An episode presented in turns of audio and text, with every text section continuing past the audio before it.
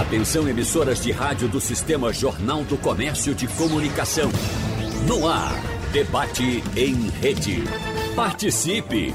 Rádio Jornal na internet. www.radiojornal.com.br O compromisso de reduzir gradativamente as emissões de carbono assumido durante a COP26 é um passo importante para controlar o aquecimento global. No entanto, o foco agora é a forma como os mais de 190 países envolvidos vão agir para cumprir as metas apresentadas. E o grande desafio para governos e empresas é promover uma transição na matriz energética mundial, diminuindo a utilização de combustíveis fósseis. O projeto, nesse sentido, ou os projetos, buscam um combustível que seja limpo desde a produção até a queima. No debate de hoje, vamos conversar com especialistas sobre algumas dessas alternativas, por exemplo, o hidrogênio verde e como essa substância pode contribuir para a descarbonização da economia e, claro, do planeta. Por isso, nós agradecemos desde já a presença aqui do professor universitário e ex-diretor da Agência Nacional do Petróleo, Gás Natural e Biocombustíveis, ANP, Florival Carvalho. Professor Florival, mais uma vez, seja bem-vindo. Muito obrigado pela sua presença no nosso debate. Bom dia, Wagner. Bom dia aos ouvintes da Rádio Jornal do Comércio, bom dia aos meus colegas aqui de banca, o professor Elton José Alves, e bom dia também ao presidente Edmundo Barbosa, e dizer que estamos aqui para contribuir no que for possível com a temática. Não temos dúvida, professor. Seja bem-vindo. Muito obrigado. O empresário e presidente executivo do Sindicato da Indústria de Fabricação de Álcool do Estado da Paraíba, o Sindálcool, Eduardo Edmundo Barbosa, Edmundo Barbosa, muito obrigado também pela sua presença no nosso debate. Tá, Eu acho que seu tá micro... fechado o microfone. Está fechado seu microfone, professor Edmundo, por favor. Abra seu microfone. Hã? Deixa me ver, tá? Agora, pronto. Ok, agradeço a gentileza é, de estar aqui junto com vocês, o convite, e é uma honra participar de um debate como esse com o professor Florival Carvalho, que eu já conheço há, há mais de 10 anos, né, os trabalhos dele publicados e tudo, e também com o professor Elton é, Alves. Então, é uma satisfação estar aqui com vocês, Wagner. Muito obrigado Bom. pela presença. E a gente agradece, claro, ao professor da Universidade Federal do Paraná, coordenador do Laboratório de Materiais e Energias Renováveis da Universidade Federal do Paraná e diretor técnico científico da Associação Brasileira do Hidrogênio, professor Elton José Alves. Seja bem-vindo ao nosso debate. Muito obrigado por aceitar o nosso convite. Olá, bom dia a todos. É, eu que agradeço, Wagner, pelo convite. Realmente é uma satisfação aqui estar com vocês, é, com todos os rádio ouvintes, aqueles que acompanham pelo YouTube, e os nossos colegas aqui, professor Florival e o senhor Edmundo Barbosa. É, e dizer aí que muito, muito gratificante participar de um debate desse, que envolve um tema tão importante e tão atual como o hidrogênio, hidrogênio verde. Então, estou ansioso aqui para iniciarmos a, a programação. Pois não, eh, professor Elton. Ah, vamos começar falando a respeito exatamente desse que pode ser o combustível do futuro, o hidrogênio, né, que virou inclusive a última fronteira energética para um futuro neutro em gás carbônico, que já movimenta bilhões de dólares entre empresas e investidores. Inclusive, um levantamento feito pela consultoria McKinsey mostra que até julho deste ano já havia cerca de 359 projetos para a produção de hidrogênio verde em grande escala no mundo, que somava 150 bilhões de dólares em investimentos. Mas esses números mostram apenas o começo de uma revolução no mercado global de energia, que inclusive, professor Elton, teria o Brasil como um dos líderes.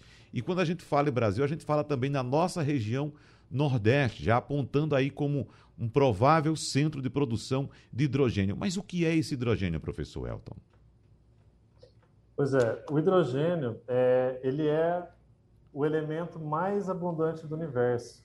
Né? Para aqueles que ainda não conhecem o hidrogênio, 95% é, dos átomos que nós temos no universo são compostos, são hidrogênio, né? E 75% da massa.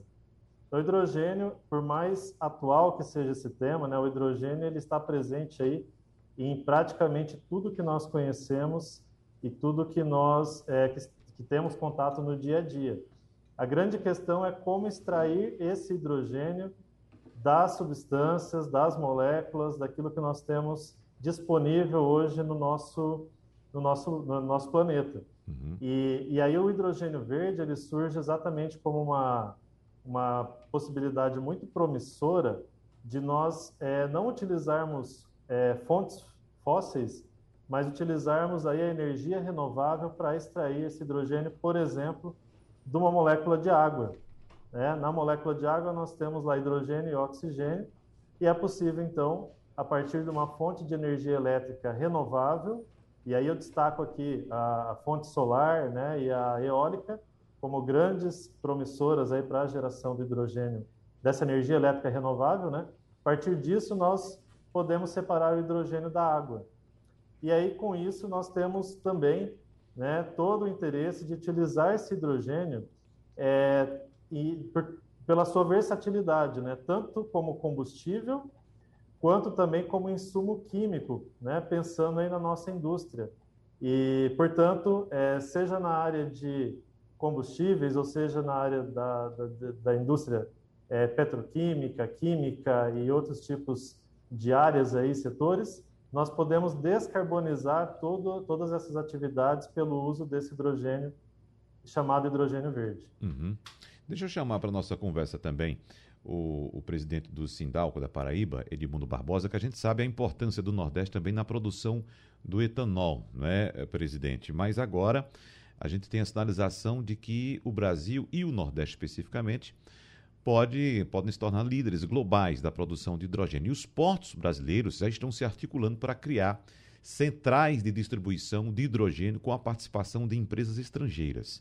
E esse movimento ainda está, claro, em fase de estudos e de conclusão de acordos entre estados, portos e empresas, mas tem um potencial para deslanchar, inclusive uma série de projetos nos próximos anos, sobretudo por causa do nosso potencial eólico e solar aqui na região do Nordeste. O Porto de Suape, aqui em Pernambuco, inclusive, assinou um memorando de entendimento com a multinacional francesa de energia, a Quer Brasil, para a construção de uma planta de eletrólise de água num total de 3,8 bilhões de dólares de investimentos.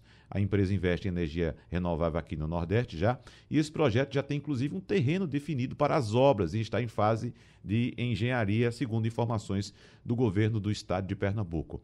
Como conciliar então essa nova realidade que o mundo busca, doutor Edmundo Barbosa, inclusive passando também pelo etanol? Muito bom. Agradeço a pergunta, você tocou no ponto de fato, o hidrogênio verde ele está relacionado sempre à origem da energia é, renovável, energia verde, e exatamente ele traz um enorme incentivo para que a gente aproveite melhor a energia solar e a energia eólica. E ele está é, diretamente relacionado com a eletrólise, como bem colocou o professor, que é, é, segundo os importadores, né, hoje nós já temos importadores de hidrogênio verde, é, países que definiram é, sua estratégia energética de transição, né, como nós também precisamos, também temos feito, né, em muitos outros países do mundo. É, a Alemanha, por exemplo, vai lançar já um edital no próximo ano, estabelecendo para as próximas três décadas a importação de hidrogênio verde, aquele que na sua produção utilizou energia solar, energia eólica ou etanol. E já que você mencionou o etanol, é bom a gente lembrar que 7,6 litros de etanol permitem a produção de 1 quilo de hidrogênio, o que é muito bom o que mostra que o etanol é extremamente competitivo e vantajoso, porque hoje se estabelece que o preço do hidrogênio, é, que tem um poder calorífico muito superior a todos os outros combustíveis, mas ao mesmo tempo ele apresenta dificuldades, desafios para o seu aproveitamento. Tanto é que ele ainda não é totalmente aproveitado. Né? Uhum. Então, nós hoje temos o aproveitamento do é, hidrogênio cinza nas refinarias de petróleo, é, temos a produção do hidrogênio azul a partir do gás natural e vamos ter a produção do hidrogênio verde a partir do etanol, a partir da energia solar e da energia eólica, como eu acabo de mencionar. É, como todos sabem, nós estamos vivendo também uma crise energética, né? O nosso ouvinte sabe que está pagando a, a bandeira vermelha na energia. Então, tudo isso é animador, por um lado, é, principalmente porque vai nos trazer uma redução dos efeitos né, dos gases de efeito estufa né, na, na, na emissão desses gases para que a gente alcance, de fato, uma redução da temperatura nos próximas, nas próximas décadas, né? que a gente evite o aquecimento global como uhum. nós temos vivido. É. Doutor Edmundo, eu queria é isso, só, só, só abrir um, um, um parêntese aqui a respeito da importância do etanol hoje, porque quando a gente fala em carro elétrico, todo mundo pensa no automóvel que não polui. Mas, por exemplo, na Europa, o carro elétrico ainda é considerado poluente porque a fonte de energia é poluente, né? É energia térmica, às vezes até de carvão, inclusive. E um dos veículos hoje que menos polui do mundo, uh, atenção, são os veículos brasileiros híbridos movidos a etanol. Ah, ah, aí você pode questionar, mas o etanol também emite CO2. Sim, mas na produção do etanol ele retira CO2 da natureza. Então, nessa conta, ele acaba emitindo menos. Então, o veículo híbrido movido a etanol brasileiro é considerado hoje o veículo menos poluente do planeta, doutor Edmundo. Sim, é verdade. É exatamente por isso que a Índia, que tem 10, as 10 cidades mais poluídas do mundo, nove estão na Índia, e a Índia acaba de adotar a mistura de etanol, a adoção de etanol é, na, no seu combustível, exatamente para redução da emissão. Ao mesmo tempo, o presidente da Volkswagen é, e outras empresas têm anunciado a exportação de veículos flex ou a mesma fabricação de veículos flex é, naquele país da Ásia, exatamente para redução é, dos efeitos negativos e na saúde coletiva causados pela, pelo combustível fóssil, esse particulado, esse pozinho fino que vem do combustível fóssil e está em suspensão na atmosfera. Uhum. Agora, professor Florival Carvalho, qual vai ser de fato o destino dos combustíveis fósseis? Nós vamos partir de fato para a, a, a, digamos, não total, mas em grande parte extinção do, da utilização desses combustíveis, como disse o professor Edmundo Barbosa, a Alemanha já apresentou aí projetos para, de fato, deixar de comercializar e, e, e, diminuir a utilização do veículo a diesel. Lembrando para o nosso ouvinte que a Alemanha hoje possui uma frota de três quartos né, de veículos totalmente movidos a diesel. E veja que ousadia da Alemanha retirar esses veículos de circulação. Mas qual vai ser o futuro que o senhor observa, professor Florival? Teremos uma utilização em menor escala ou teremos um sistema, digamos, híbrido na utilização desses combustíveis? É isso, Wagner. Eu acho que com o Acordo de Paris, né, tá projetando 2050, agora o grande debate que teve na COP26, e também alinhado à mudança política provocada pela eleição do ano passado nos Estados Unidos, né, a política anterior do Trump, diferente da política do Biden, né, a gente acredita que há um debate no mundo muito intenso, e eu vejo duas palavras que vão ser fundamentais nos próximos 20, 30, 50 anos, que é descarbonização e transição energética. Eu acho que essas duas coisas vão estar associadas nos próximos anos. Em virtude disso, ou seja, qual é a grande fonte energética que a gente ainda tem hoje no nosso dia a dia? É o petróleo. Não só o petróleo, como o gás natural. Como a gente vai migrar dessa matriz energética, que é uma matriz energética poluente, que gera muito CO2, para uma matriz energética menos poluente, isso eu acho que é um processo ainda meio lento, né? A produção de hidrogênio, ela hoje é, na sua essência, também do petróleo. Né? Nós produzimos hidrogênio ou através da reforma, quando a gente faz a aromatização de moléculas compridas, né? que a gente chama de parafinas, olefinas, transforma isso em compostos aromáticos, isso gera hidrogênio. Esse próprio hidrogênio é consumido dentro das refinarias com dois objetivos. Primeiro, quebrar moléculas grandes para produzir mais diesel e mais gasolina. Antes a gente produzia muito óleo combustível. É exatamente através do hidrogênio, de um processo chamado hidrocraqueamento, que a gente transforma essas moléculas maiores em moléculas menores. Então, já teve um ganho na indústria petrolífera usando o debate hoje hidrogênio. E também o hidrogênio, dentro da própria indústria de, de, de refino, tem dado também uma grande contribuição ambiental, porque é através do processo chamado hidrotratamento, que a gente remove do petróleo compostos nitrogenados, compostos de enxofre, é, é, metais, e através desse processo chamado hidrotratamento, com utilização do hidrogênio, a gente remove os contaminantes. A gente vê, o, o, há 20 anos atrás, o nosso diesel era 3.500 ppm, ou seja, parte por milhão de enxofre. Hoje a gente sabe que o diesel que a gente usa nas capitais é 10 ppm. Isso se advém o quê? Das regras ambientais mais restritas, evidentemente, e através do uso, inclusive, do hidrogênio ah, nesse processo de tratamento. Então, eu vejo uma transição, um, até desejaria uma transição mais rápida, mas ainda vejo uma transição longa, até porque o hidrogênio também que é produzido, ele é da refino de petróleo, e a outra grande parte é da chamada reforma a vapor, onde a gente usa o metano, né, que é um hidrocarboneto, com o ar, então a gente tira o, o e aí você produz hidrogênio, né? E muito também desse hidrogênio, né, também não pode deixar de ter, que é o grande avanço que a gente teve na agricultura, é exatamente por causa do hidrogênio.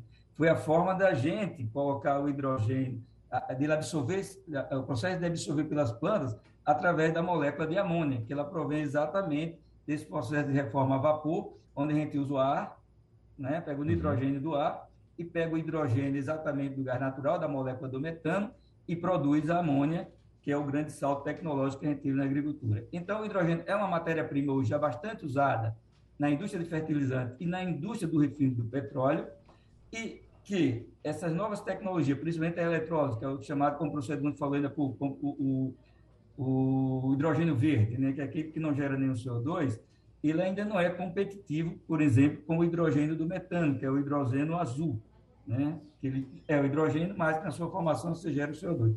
Então, eu vejo como um processo de transição, que ao longo aí dos nossos 20 ou 30 anos, um pouquinho mais até os 40 anos, a gente deve estar em outro patamar em termos de, de matriz energética. Agora, professor Florival Carvalho, em relação ao Brasil, em que passo está o nosso país nessa discussão? Porque a gente sabe que há uma dependência econômica, inclusive, muito forte ainda da Petrobras e do combustível fóssil no Brasil. Dependência, inclusive, fiscal. Então, o país tem interesse, o nosso país tem interesse em acelerar esse processo, como o senhor disse mesmo que gostaria que fosse mais acelerado? É, é, Wagner ouvintes, né? o Brasil começou a dar espaço no, no, hidrogênio, mais ou menos há uns 15 anos atrás. O professor Elton depois pode contribuir melhor, já um, um, estudei isso há mais tempo. Aí, o que, é que aconteceu no Brasil exatamente ali nos anos é, é, 2000? Foi a descoberta do pré-sal. Uhum. O pré-sal mudou a, a, a nossa política energética. Né? Se a gente lembra bem, lá que a maioria de nós está com os cabelos brancos, lembra isso, a, nos anos 80, onde a gente tinha os postos fechados às 8 da noite, abria às 6 da manhã e fechava no final de semana. Por quê? Porque a gente era dependente fortíssimo da importação de óleo. E a nossa conta petróleo era altíssima. Com o advento de políticas tipo do etanol, que a gente hoje, é, é, é, não só do etanol para gasolina, e mais recentemente, nos últimos 15 anos, o biodiesel no diesel, né? a gente diminuiu não só a nossa dependência do petróleo e, e, e, do exterior, como também com o advento do pré-sal, a gente começou a ser um exportador líquido de petróleo, né? naquela conta de petróleo que a gente importa ou exporta, de, de, de, óleo cru, de gasolina, de diesel e tal, a gente hoje é um exportador líquido. Então, para o Brasil, evidentemente, reorientou essa política. Eu acho agora ela vem não só da questão energética para o Brasil, mais interessante, mas, sobretudo, da questão ambiental, a partir que eh, o mundo, daqui a pouco, não vai aceitar exatamente se tem uma matriz energética suja, lembrando que nós sempre temos uma das matrizes energéticas mais limpas, né? Porque sempre usamos energia a, a hidroelétrica, né, que é a energia limpa, essa com pouco CO2, e tivemos essa política de combustível do etanol e mais recentemente do biodiesel. Vamos trazer agora o professor Elton José Alves para comentar a respeito dessa dependência que nós temos ainda da Petrobras e também uh, desse apreço que muitos setores, tanto políticos como econômicos, têm ainda pela Petrobras aqui no Brasil. E como eu disse agora há pouco, professor Elton, uh, Pernambuco já tem um, um acordo firmado com essa empresa francesa, a Coer Brasil, para a construção de uma planta de eletrólise eh, no porto de Suape, mas essa mesma empresa também já tem um acordo com o porto de Pecém, no Ceará, que é outro candidato também a virar um centro de hidrogênio no país. E ainda temos o porto de o Porto do Açu, no Rio de Janeiro, que não tem parceria firmada já, mas está correndo para fechar essas parcerias. Me parece que há também uma atenção muito grande do mundo para com o Brasil neste momento, porque tem empresas do mundo todo interessadas em nossa energia limpa para a produção de hidrogênio aqui. Inclusive, esses acordos passam também por empresas europeias, como empresas portuguesas também, que já têm interesse em uh, produzir hidrogênio aqui no Brasil, aproveitando exatamente essa matriz energética limpa que nós temos, sobretudo aqui no Nordeste do Brasil. Mas como fazer essa transição, uh, professor Elton, sabendo dessa dependência que nós temos ainda do petróleo, do combustível fóssil e, evidentemente, da Petrobras? Olha, excelente pergunta e ela é muito ampla. Né? Essa pergunta ela passa por é, envolver vários, vários tipos de, de respostas dentro da mesma resposta. Eu vou tentar aqui fazer um, um comentário mais geral, mas eu diria o seguinte: o, o hidrogênio, como muito bem colocou o Dr. Florival, né? É, ele, ele é uh, atualmente, mundialmente falando, e no caso do Brasil também, é produzido sobretudo nas refinarias exatamente para atendimento de demandas que são das refinarias, né, como o processo de dessulfurização dos combustíveis, que já foi comentado. É, também utilizamos e produzimos hidrogênio para produção de amônia, fertilizantes e assim por diante. Portanto, a nossa agricultura também depende, é, de certa forma, aí, do hidrogênio para é, o seu sucesso. Né? E o que, que eu vejo hoje? Hoje nós buscamos produzir hidrogênio é, aqui no Brasil e também fora do Brasil de uma forma descentralizada. Então, esses processos de produção de hidrogênio de forma descentralizada que acabam chamando atenção para essas possibilidades, né? E aí o contexto do hidrogênio verde ele cai como uma luva, porque eu, onde eu tiver sol, né, tiver vento e tiver etanol, por exemplo, eu posso produzir hidrogênio. E eu até estendo um pouquinho aqui, além disso, né? Ah, para outras fontes que também eh, caracterizam aí, por exemplo, a biomassa. Então, o etanol ele vem aí da biomassa, mas o biogás também vem da biomassa. E aí também é possível extrair hidrogênio a partir do metano que está inserido no contexto do biogás. E vejam, o etanol ele já possui é, toda uma rede de produção e distribuição no Brasil. Então, quando nós colocamos tudo isso na balança, né? É, e é isso que eu acho que é o grande diferencial do país, e aí da região Nordeste, principalmente, é essa possibilidade de produzir o hidrogênio de forma descentralizada. E, principalmente, quando a gente fala aí de, de produção, é, geração on-site, quer dizer, se eu tenho um consumidor do hidrogênio naquele local e eu produzo hidrogênio naquele local, eu evito aí o armazenamento e o transporte do hidrogênio, que uhum. está atrelado hoje aos maiores custos né, é, envolve, que envolvem o preço final do hidrogênio. Então, se a gente é, trabalha dessa forma mais descentralizada, e aí o Brasil, sim, é um país extremamente estratégico para, dentro desse contexto, é, nós podemos aí, quem sabe, viabilizar exatamente esse hidrogênio verde, que ainda hoje talvez possa ser mais caro, né?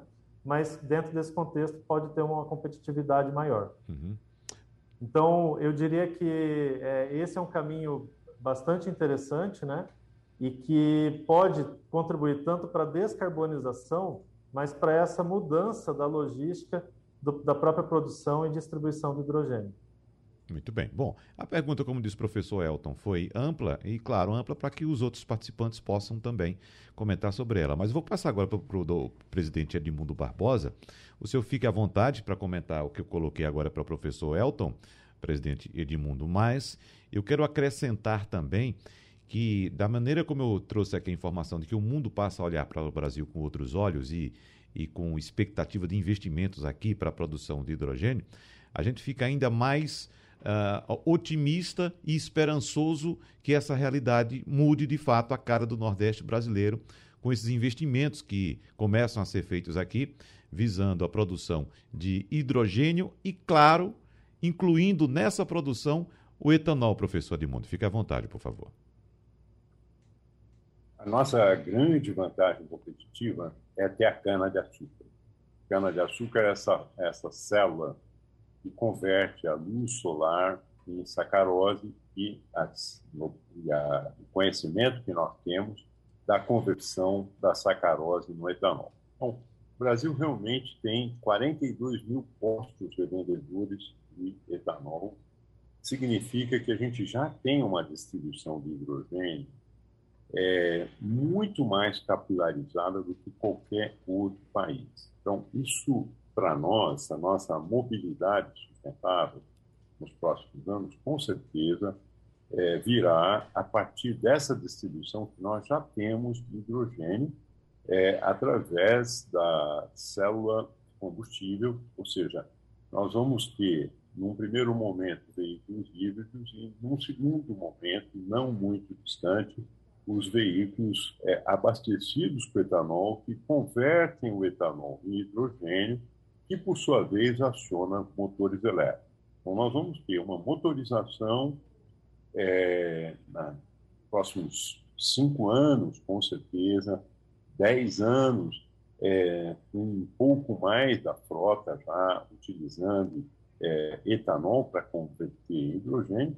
E um bom exemplo aí é o Mirai, tem Isso. também um caminhão importante aí da é, Hyundai, uhum. é, não, não lançado ainda aqui no Brasil. É, nós vamos enxergar é, uma perspectiva de transporte muito menos poluente nos próximos anos, que é uma extrema necessidade. Né? Nós estamos vendo aí há muitos anos a Organização Mundial de Saúde apontando essas questões do do particulado de suspensão na atmosfera. Mas eu queria chamar a atenção e levantar aqui um outro tema também, é o seguinte: foi promulgada nessa, sancionada nessa semana passada, a, a questão do combustível do futuro e a perspectiva da produção do, da, do combustível de aviação, né? o querosene de aviação, que tem, inclusive, rota aprovada a partir da cana-de-açúcar, a partir do etanol. Então, nós vamos eh, assistir também outros desenvolvimentos de energia, como esse, com certeza o Nordeste também haverá de produzir eh, querosene de aviação. Eh, temos, inclusive, pessoas altamente qualificadas aqui na região, e mas vamos ter também o desenvolvimento do metano, como o professor Florival colocou, e eu acho até que seria um tema muitíssimo interessante para um, debate futuro, que são os projetos de biogás e biometano aqui na região Nordeste e os benefícios que eles trarão para o desenvolvimento da região. Então, é, o, o, biometano, também, o metano também é um caminho para extração de hidrogênio e é uma relativamente mais fácil e é, eu deixo essa essa colocação também para os colegas aí que é, acredito que estão contribuindo enormemente para que todos nós possamos nos esclarecer melhor a respeito do futuro dos combustíveis. Uhum. Professor Florival Carvalho, deixa eu acrescentar também a, a, a, do seu comentário que eu não citei nessas movimentações todas, que o governo federal, inclusive, já lançou eh, em agosto deste ano o Programa Nacional de Hidrogênio, que tem o objetivo de mobilizar setores público e privado, academia e órgãos internacionais para acelerar o desenvolvimento de um mercado de hidrogênio em larga escala e competitivo, professor Florival. É, é isso, Wagner. Ou seja, é, a gente não pode caminhar na contramão da humanidade. Uhum. Né? O que a gente tem visto é uma mobilização, principalmente na Europa, Ásia e Estados Unidos, é no sentido que não dá uhum. mais para a gente fechar os olhos aos problemas climáticos. E entendemos que os maiores problemas climáticos vêm exatamente do excesso de CO2. Então, o Brasil, acho que nós estamos atrasados, né? muito atrasado, não culpo pré-sal disso, mas eu culpo de políticas públicas que não foram feitos a tempo para a gente poder hoje estar um pouco mais avançado. A questão ainda hoje de custo de hidrogênio da eletrólise, eu vejo que isso também se vencerá com o tempo, no sentido seguinte, há 15 ou 20 anos atrás, qual de nós acreditava, por exemplo, nas energias fotovoltaicas ou mesmo na energia dos ventos, né, para a produção de energia elétrica, como hoje nós temos no Nordeste parques eólicos enormes.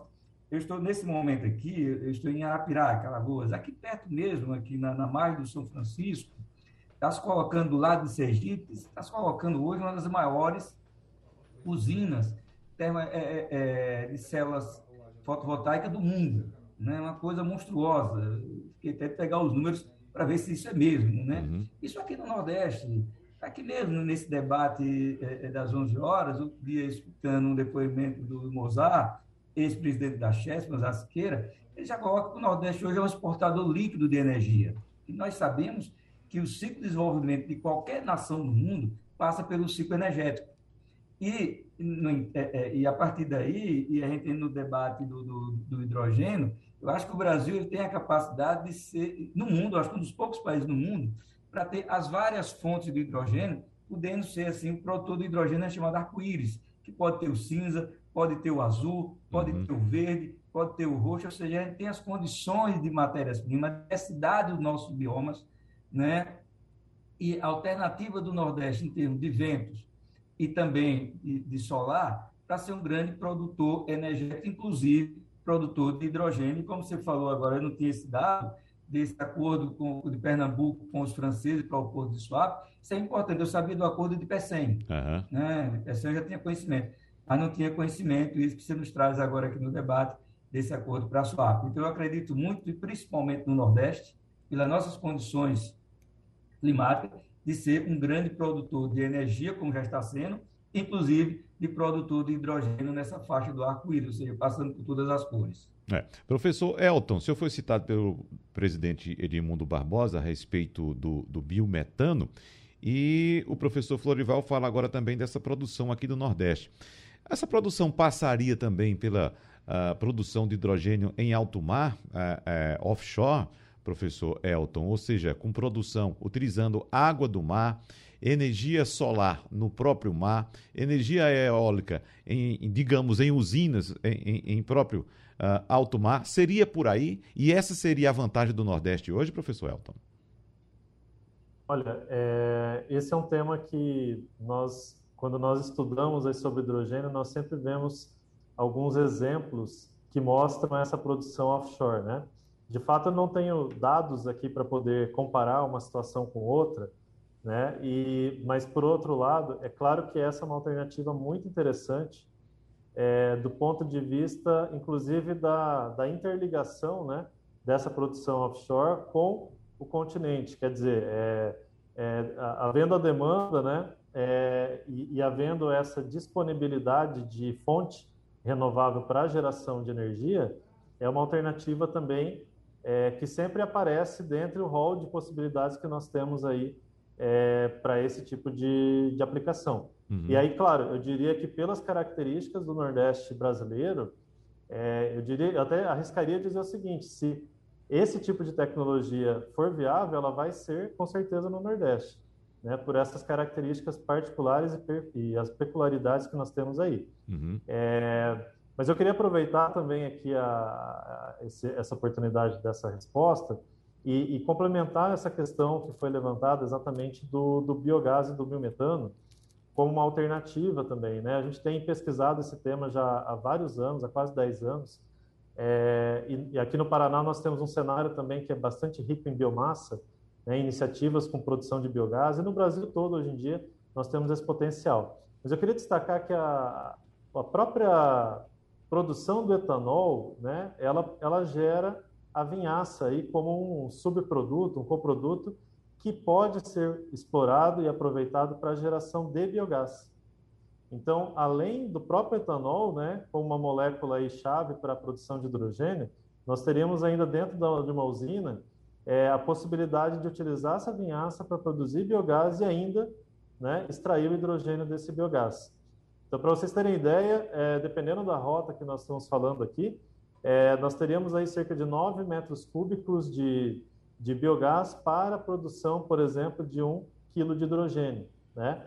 É, e também teríamos a possibilidade de produzir o biometano, que é um biogás, digamos assim, mais enriquecido em metano, e a partir do biometano produzir também hidrogênio por outro processo, por um processo de reforma a vapor, por exemplo. Então, uhum. é, são muitas possibilidades, né? E como foi colocado antes aqui, realmente o Brasil ele tem esse diferencial porque ele pode ter um espectro muito grande aí de possibilidades de produção de hidrogênio, claro, dentro de uma regulamentação que venha, né, a estabelecer critérios para a qualidade das matérias da, da, do hidrogênio que vai ser produzido por essas diversas matérias-primas, mas de fato e é muito interessante e extremamente estratégico esse posicionamento do Brasil, né, como um grande produtor e quem sabe exportador de hidrogênio para o mundo. Agora, professor Elton, tudo muito esperançoso e estimulante, um debate é, muito, é, de fato, rico até agora, mas quais são os entraves para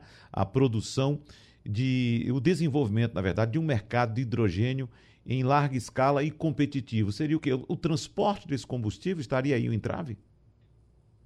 Olha, Wagner, eu, eu tanto eu quanto os, os demais colegas aqui e muitos outros é, pesquisadores e, enfim, empresas aí que atuam no ramo também, nós estamos nos últimos tempos vendo uma, uma série de eventos, e você acabou de elencar alguns deles, né? Mas uma série de situações que diferenci nos diferenciam aí, diferenciam esse momento que nós estamos vivendo de outros do passado, né? É, nós tivemos pelo menos dois ou três booms assim de, do tema de hidrogênio no Brasil no passado, mas nada se compara com esse momento que nós estamos vivendo. Então, o que, que eu diria? Existe, sim, existem entraves, né? E, e, e, até eu trabalho aqui com meus alunos, né, dentro de uma disciplina de tecnologia do hidrogênio, e sempre vem essa pergunta, né, que são os mitos que envolvem o hidrogênio. Por exemplo, é, qual que é a principal entrave? É o transporte? É a infraestrutura? A gente pensar em veículos a hidrogênio, né, como já foi comentado também, uhum. é, nós não temos postos de hidrogênio hoje no Brasil, assim, né? Temos algumas iniciativas, mas muito pontual. Então, é, isso pode limitar? O que, que, eu diria? Eu diria o seguinte, que é, a infraestrutura, ela vem, sabe?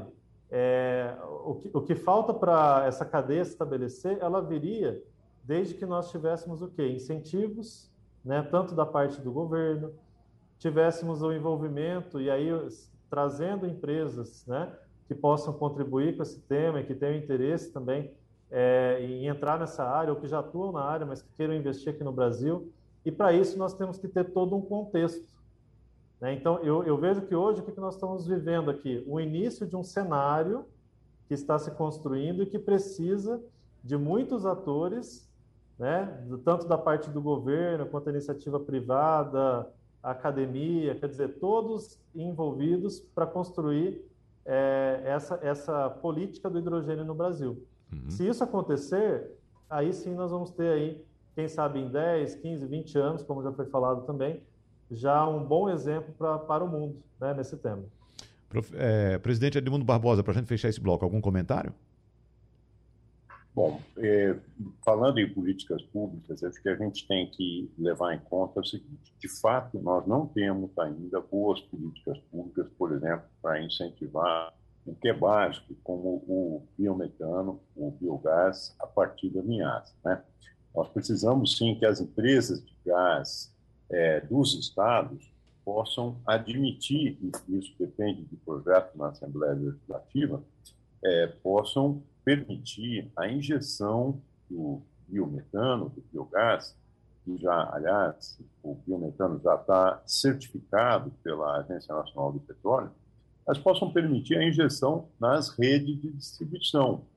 Então, isso cria uma condição para, por um lado, haver o sequestro de carbono e a, evitar a emissão de metano é, lá na vinhaça e, por outro lado, a distribuição e o aproveitamento, a conversão em, em emprego e renda desse, é, desse importantíssimo ativo energético que a gente tem. Então, a questão da discussão das políticas públicas é fundamental para que a gente tenha a participação é, mais ampla na solução dessa transição energética tão urgente como nós estamos vivendo.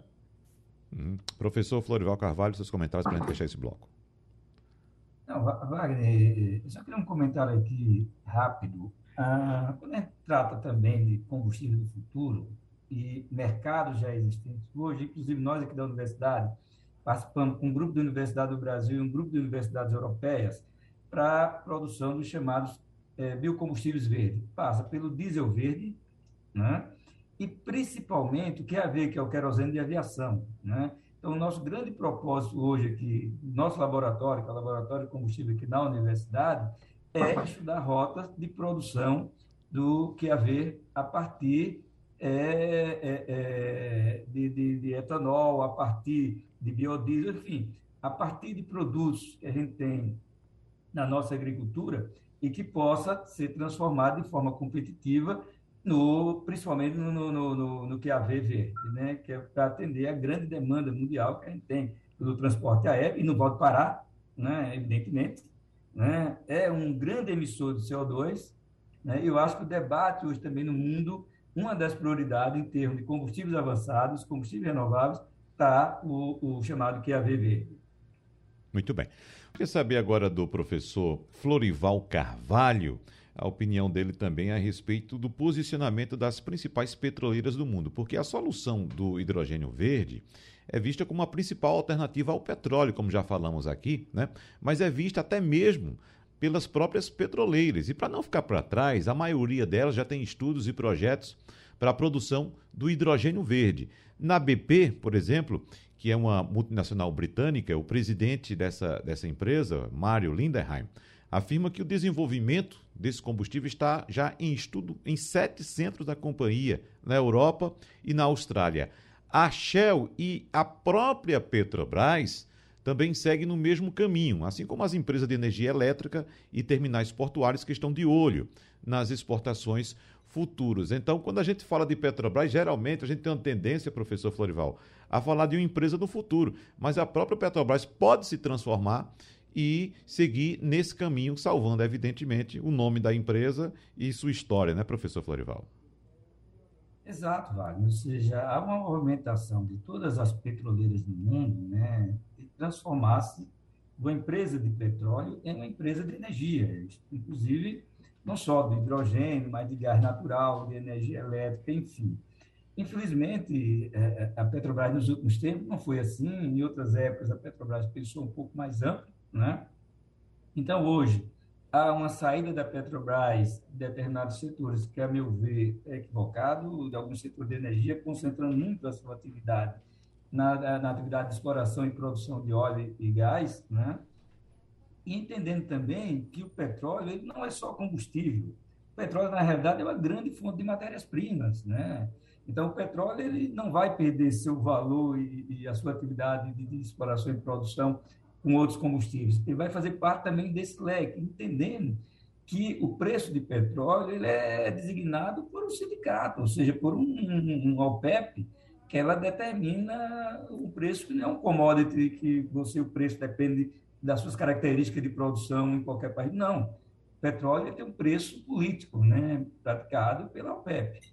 Então, ela também ela vai taxando esse preço. Quando aumenta a oferta, ou seja, você tem é, oferta de petróleo, diminui o consumo, ela baixa mais o preço para incentivar o consumo. E essas outras energias, ela vai ter sempre essa competição com o petróleo, e eu creio que por isso as petroleiras começam a migrar para grandes empresas de energia. Espero que a Petrobras possa entender isso e migrar também como todas as outras. Professor Elton José Alves, até agora nós falamos a respeito do futuro, né?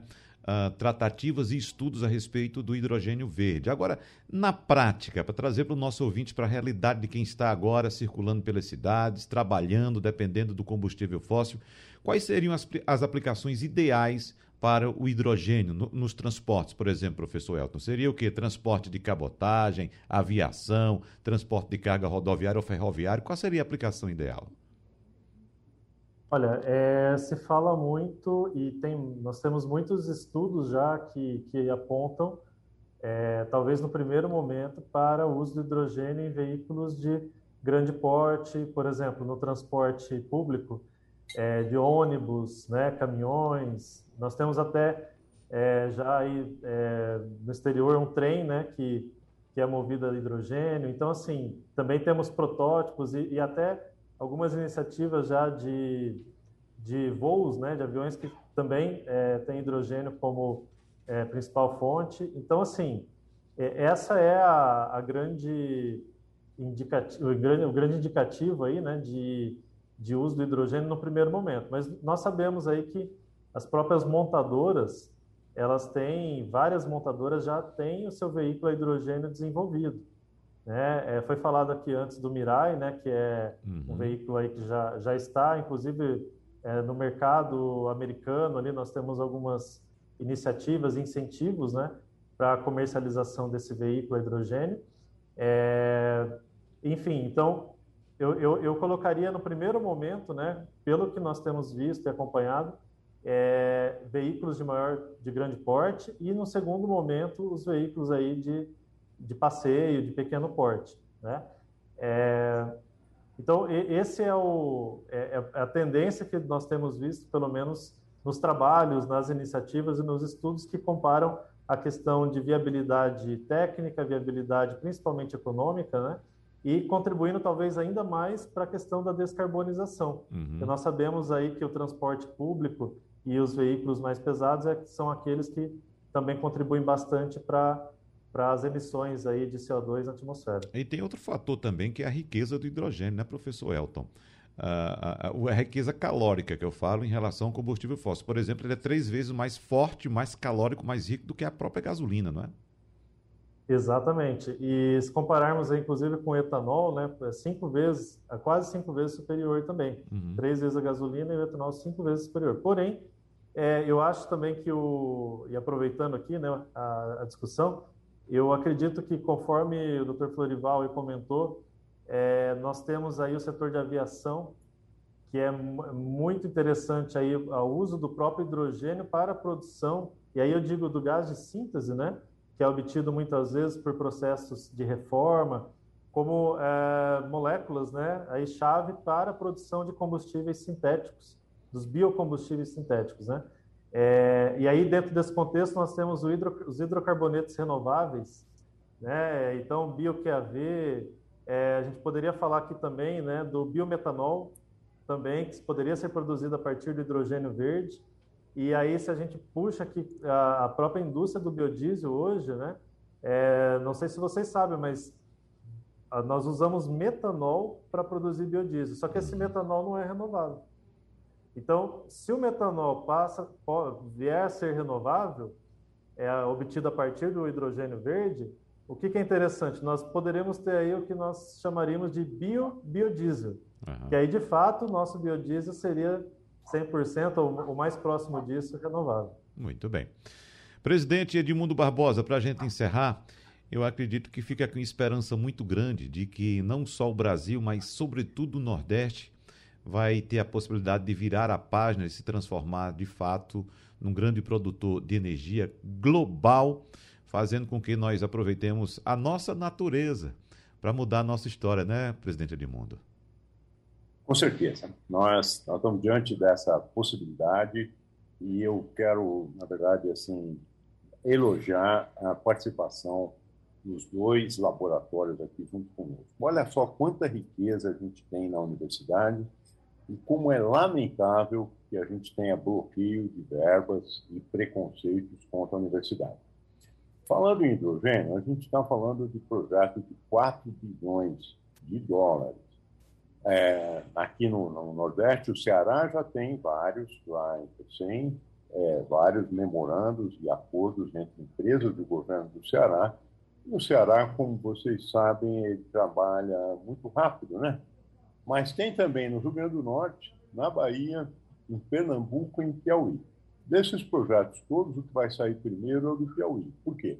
O governo do Piauí foi para a COP26 e assinou memorando é, de acordo com um projeto piloto de é, hidrogênio a ser produzido lá no Piauí.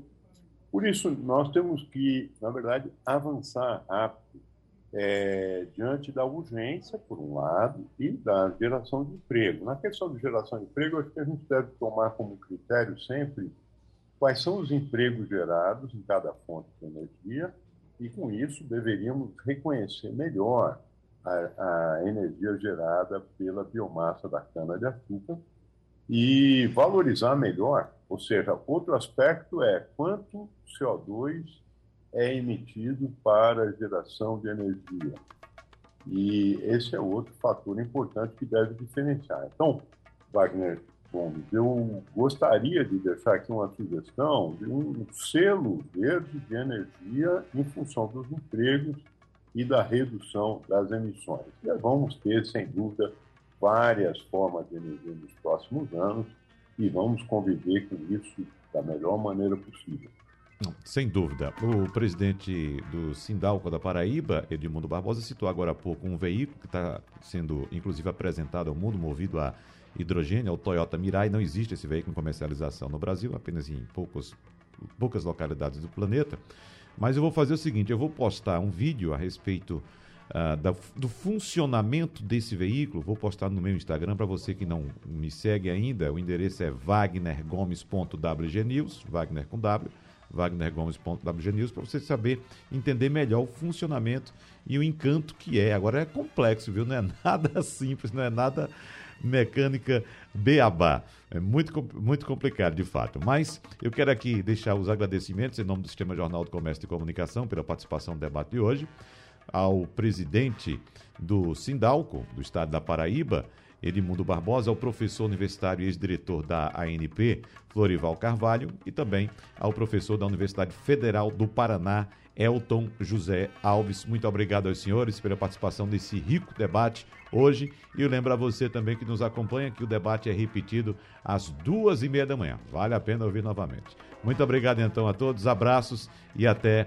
uma próxima oportunidade. Sugestão ou comentário sobre o programa que você acaba de ouvir, envie para o nosso WhatsApp 99147 8520.